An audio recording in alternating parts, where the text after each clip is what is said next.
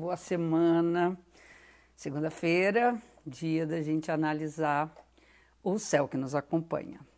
É sempre um prazer estar aqui, é sempre bom estar com vocês, compartilhando essa possibilidade de usar a astrologia como uma ferramenta para a gente viver mais de acordo com a natureza né, como um todo. Né? A gente trabalha com o cosmos, né, com a leitura, pelo menos um cosmos muito próximo, que é a leitura das posições dos planetas do sistema solar dentro dessa, dessa faixa de energia que a gente chama de signos, né? que são 12 frequências diferentes. Na verdade, trabalha com eixo, né? É, Ares e Libra, Touro Escorpião, Gêmeos Sagitário, enfim, que são os eixos de luz e sombra e que é, complementados, né, sendo complementares, formam o eixo de energia. Eu sempre começo a falar qual a dominância, a predominância da fase da Lua nessa semana.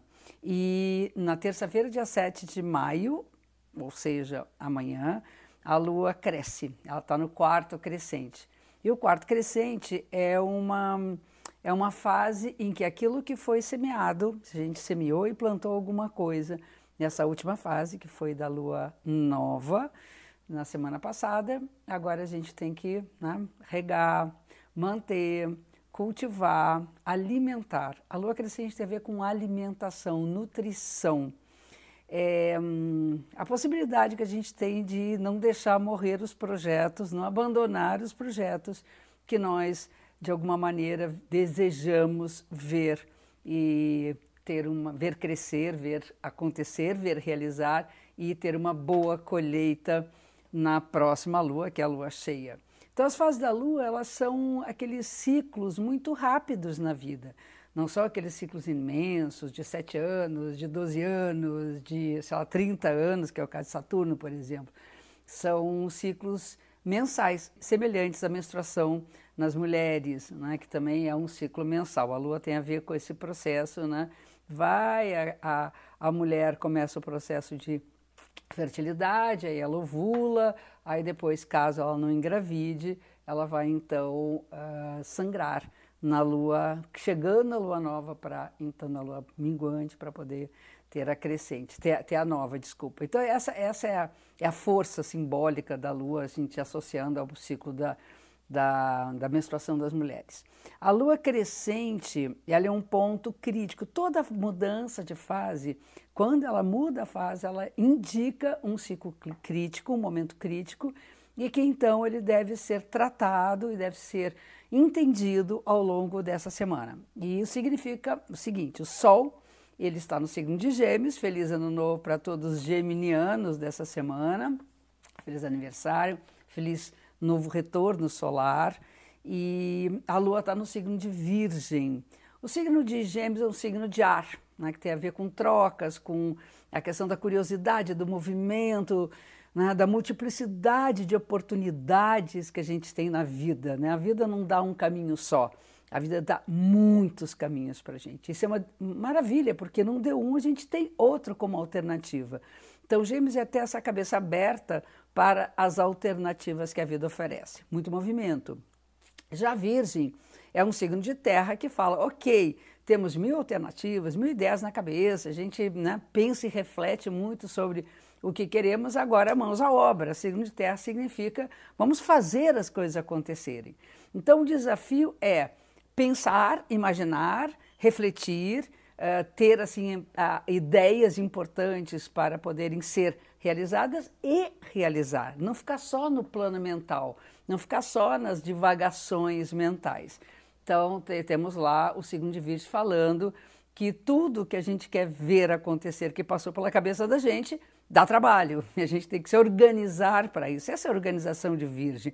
Não é necessariamente ter as camisetas todas em ordem degradê nas gavetas. Não é isso.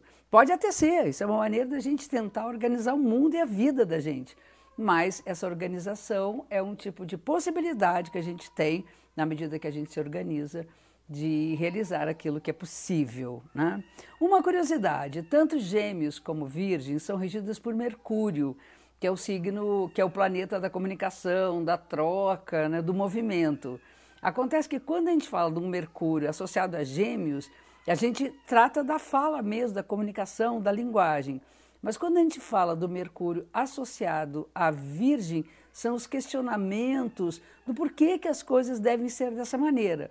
Então, ou para que, que ela serve, melhor ainda, né? o porquê e o para que as coisas servem. Então, eu acho que é importante a gente dar vazão, primeiro, aos nossos interesses, vamos mergulhar a cabeça nos estudos, no, nas pesquisas, naquilo que a gente hum, é, acredita que vai enriquecer o nosso discurso e a nossa cabeça mesmo, e ao mesmo tempo vamos dar importância à nossa rotina, à nossa saúde, coisas associadas à Virgem, né, que dão trabalho. Você quer academia, quer andar, quer correr, quer fazer uma yoga, tudo isso exige uma certa disciplina e tem que ter horário às vezes para isso. Então não tem muita desculpa de que não, a gente faz de qualquer jeito. Né? Então é importante a gente dedicar essa semana a nossas atividades, os nossos rituais cotidianos de cuidado do nosso corpo, da, no da nossa saúde. Vamos aproveitar para melhorar nossa alimentação, nosso sono, enfim, tudo que faz bem ao nosso corpo. E no final, gêmeos, a nossa cabeça. Né? Então essas duas coisas estão ligadas. E aí durante a semana vale isso, é uma semana que uma semana passada não tem tantos aspectos, tantas conexões no céu, então, isso, isso diz que a gente vai viver mais em acordo, de acordo com o que nós somos, aquilo que nós somos capazes de fazer por nós próprios, né? Então, vamos seguir os nossos caminhos. E mais para o final da semana, nós temos uma conexão favorável de Mercúrio com Plutão. É muito importante que a gente tenha uma reflexão profunda sobre aquilo que nós pensamos e por que, que nossos diálogos às vezes dão ruim, né? não, não funcionam.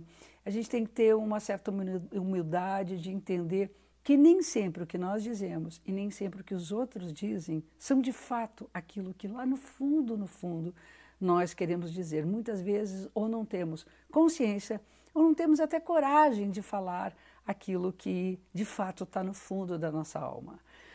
É um aspecto investigativo, a gente pode descobrir muita coisa que foi jogada, varrida para debaixo do tapete, dá, dá para fazer uma bela faxina mental aí e tentar esclarecer pontos obscuros né, nos nossos contatos, nos nossos, uh, as pessoas que vivem à, à, volta da gente, os acordos que a gente fez e que não deu certo, os acordos que podem dar certo. Então, é favorável para as discussões, para assinatura de contratos, para, enfim, fazer acordos.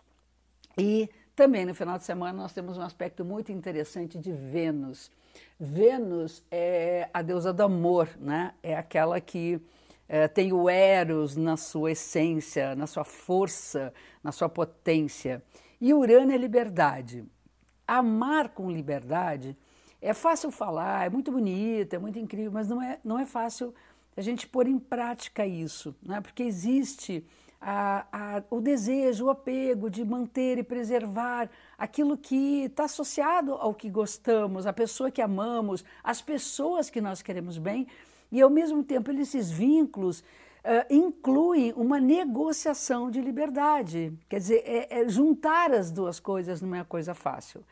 É, pode ser que para alguns casos as relações deem um grande salto é importante entender que a gente tem que ir até o outro lado, sabe? Você tem um abismo entre uma pessoa e outra, que a gente não caia nesse desfiladeiro, que a gente consiga construir pontes para fazer as mudanças necessárias que enriquecem e arejam os nossos encontros, os nossos verdadeiros encontros, certo? Então, é isso, fica isso aqui para vocês e é sempre bom estar tá aqui, é sempre bom partilhar esse conhecimento e eu agradeço muito, tá bom? Então até a próxima segunda-feira com o nosso céu da semana. Um beijo gigante para todos vocês.